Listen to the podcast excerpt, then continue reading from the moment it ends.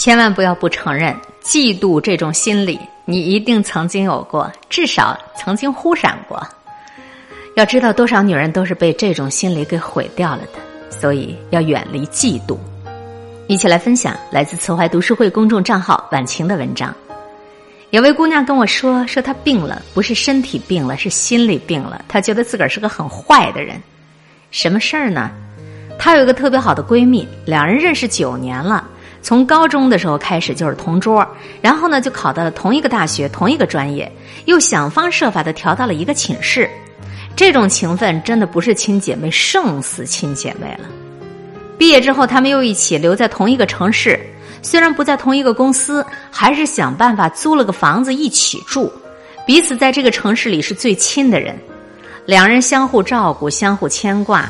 如果一个加班，另一个呢一定就会买了宵夜给对方。如果一个生病，另一个呢必定会无微不至的照顾他。两人约定，无论是世事如何变迁，人心如何变换，一定要做个一辈子的好闺蜜，一辈子的好姐妹。这种感情啊，听得我都很感动。可是，在今年却变了。姑娘说，年初的时候，闺蜜交一男朋友，对方很优秀，而且呢对闺蜜特别的好，还动用了自己的人脉关系，把闺蜜介绍到另一家大公司。职位和薪水都是大幅度提升了呀，闺蜜也很高兴，经常就跟她分享男朋友又给她做了什么令她暖心的事儿啦，新公司又给了她什么福利啦，她跟男朋友打算要去哪里哪里旅游啦。理智告诉她，闺蜜遇到了喜欢的男人，事业又有了大幅度的提升，自己应该为她高兴才对，应该祝福她才对。可是自己怎么分明就感觉到内心的另一种情绪？特别嫉妒闺蜜拥有的一切，甚至希望闺蜜分手了才好。有时候呢，竟然还产生了要勾引闺蜜男朋友的念头。虽然这种念头只是想法，并没有实施，但自己还是觉得很震惊的呀。她说：“其实闺蜜人挺好的，性格又温柔又重感情，无论是恋爱前还是恋爱后，对自己一直都很好，也不是那种重色轻友的人。可是自己却竟然会有这样的想法。”瞬间就觉得自己是一个道德败坏、心理阴暗的人。这段时间呢，都被折磨的睡不着觉。这姑娘的情况让我想起了一件事儿。念大学的时候，我们寝室隔壁也有一个姑娘叫小飞，我们两个寝室来往的很频繁，关系也一直都很好。小飞呢，也是那种性格温和、与世无争的姑娘。她的成绩不好不坏，长得很舒服，却也并非就是特别漂亮的姑娘。是一个存在感一直都不是特强的姑娘，但是她的际遇却比我们所有人都好。毕业那一年，我们一起找工作，她没找到工作，却在找工作的过程当中巧遇了今生的白马王子。这男的家产都过亿，留洋回来，无论长相还是学识都是上等水平。可他就偏偏喜欢小飞的温柔和恬静，还是主动追求的。你说这听上去是不是像偶像剧呀？可现实往往就是电视剧的翻版。当初我们听说的时候，并没有完全相信，甚至觉得小飞陷入爱情当中可能不自觉的夸张了吧。他们恋爱没多久，两人就决定结婚了。我们当然都受到了邀请。婚礼那天，小飞的夫家派人来接我们这些女孩子过去。到了那里，我们才知道，小飞以前说的大概都只是一个部分。瞧人家那气派的大门，树木掩隐的别墅。干净清澈的游泳池，打理得当的花园，一如我们在电视上看到的那样。小飞的婚纱是法国定制的，整个婚礼美的就像梦幻中的童话一样。我之后写小说描写到婚礼的时候，都会忍不起想起来这次婚礼。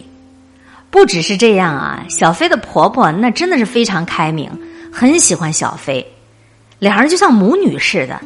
这似乎所有的幸运都降临到小飞身上了。婚礼结束以后，我们说想继续在一块聚聚聊聊天儿，以后也许都各奔东西了，就没有让送。走在外面的林荫道上，咱们这些姑娘啊，心里都有说不清的滋味儿。小飞平时为人不错，我们对他也没有什么恶意。可是大学四年，本来都是一起去涮火锅，一起把麻辣烫打包带回家的寝室的，突然间。这生命的际遇就天差地远了，我想每个人心里都不太平静吧。何况我们当中还有不少人长得比小飞漂亮多了，成绩也比小飞要好多了，辛辛苦苦找到一份工作，还没得意多久，就被人小飞的婚礼一下就给比下去了。果然呢，有一位同学就先开口了：“看来啊，是学得好不如嫁得好啊！你们看看小飞，平时没见多出色，可是人家就是能搞定金龟婿。”说这话的同学呢，当然是以开玩笑的语气说的。可是甭管他怎么去掩饰，我都闻到了一股浓浓的酸味儿。另一个同学接着就说：“是啊，看来以后还是得研究一下如何嫁给有钱人。”又一个同学又接着说：“你研究也没用，没人家的运气，你研究一辈子都没用。”还是我们寝室的大姐说：“小飞是我们俩的好姐妹，现在她嫁得好，我们都应该祝福她才对。”然后呢，就听到一些不知道是否言不由衷的附和了。后来我跟大姐在 QQ 上聊天，她就问我：“晴晴，你也嫉妒吗？”我说不嫉妒，但现在我必须承认，当时的我面对小飞的这种环境，心里还是有种说不清的滋味儿。只是一贯的底线不允许我朝那个方向去滑。我对小飞的丈夫没什么感觉，但是对于小飞始终还是羡慕的。如果这种羡慕再发展下去，就会不可控了。我至今还记得大姐跟我说的那番话，说：“晴晴，你很快也要回浙江了，我们再也不知道是什么时候才能见面。我们每个人都有自己的生命际遇，把握好自己的机会就行了，不要去跟那些喜欢嫉妒的人走得太近，他们会吞噬你，也会反而吞噬他们自己的。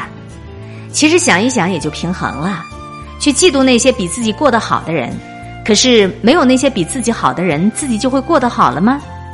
这番话对我可谓是影响深远。我身边的很多姐妹都比我要有钱。有人说：“你看你的闺蜜当当，每天就是吃喝玩乐，可人家有钱呢，你比她过得要辛苦多了哟。”接下来的话呢，就是让我自己体会的。我会淡淡的笑着说：“她有钱很好啊，等我落魄了可以去找他借。再说了。”就算是没有当当，难道我就会比我现在更有钱吗？不会的，我还是现在的我，甚至我还不如现在的我。无论在我写作的灵感上，还是人生的智慧上，当当对我都是有影响的一个人。何况没有一个人是无缘无故过得好的，只是有的人不肯看到别人付出的一面而已。我这篇文章当初的那位姑娘觉得自己是个坏人，我倒认为正好相反，一个真正坏的人。他直接就去实施那些不堪入目的手段了，他在求助，他在挣扎，恰恰说明她是一个善良的好姑娘。比起那些心里嫉妒的要死，背后使尽了阴暗的小手段，说话酸到十里之外都能够闻到醋味儿的人，不知道好多少呢。他知道这样不好，他正在努力的克服啊。如果你看到别人比你自己过得好，尤其是往日里跟你过得差不多的人，一下就超过了你自己。你心里会产生不是滋味的感觉，这个很正常的，谁也不是圣人。你能够大大方方的去祝福每一个比你自己过得强的人，这个时候选择嫉妒，选择祝福，那就要看你个人的眼界和个人的格局了。回想我们当年的同学，心态好的都是默默努力，如今过得都不差，有的去了英国，有的去了美国留学，有的开了自己的律师事务所。可是克服不了嫉妒心理的，却始终过得平平，抑郁不得志，戾气横生。最重要的是，被嫉妒的那些人，并没有因为有人嫉妒而过得不好，相反，丝毫没有影响。所以啦，没有一个人会因为你的嫉妒而越来越差，但是嫉妒本身却会毁掉你的生活。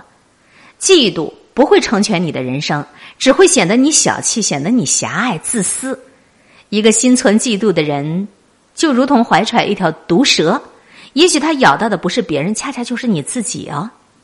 亲爱的，这世上人外有人，天外有天。如果要嫉妒啊，你其实根本嫉妒不过来的。不过，你要是换一个角度想一想别人的长处，也许你就会成为一个更优秀的自己了。三人行，必有我师。但凡是值得你去嫉妒、羡慕、恨的人，你都把它拿来作为你的标杆儿，这样子。生活就有了参照物了。刚才与各位分享阅读到的是慈怀读书会公众账号上晚晴的文章，多少女人都被这种嫉妒的心理给毁掉了。我们实在是要防微杜渐呐，心中涌动了羡慕，就要防止它过渡到嫉妒，过渡到恨呐。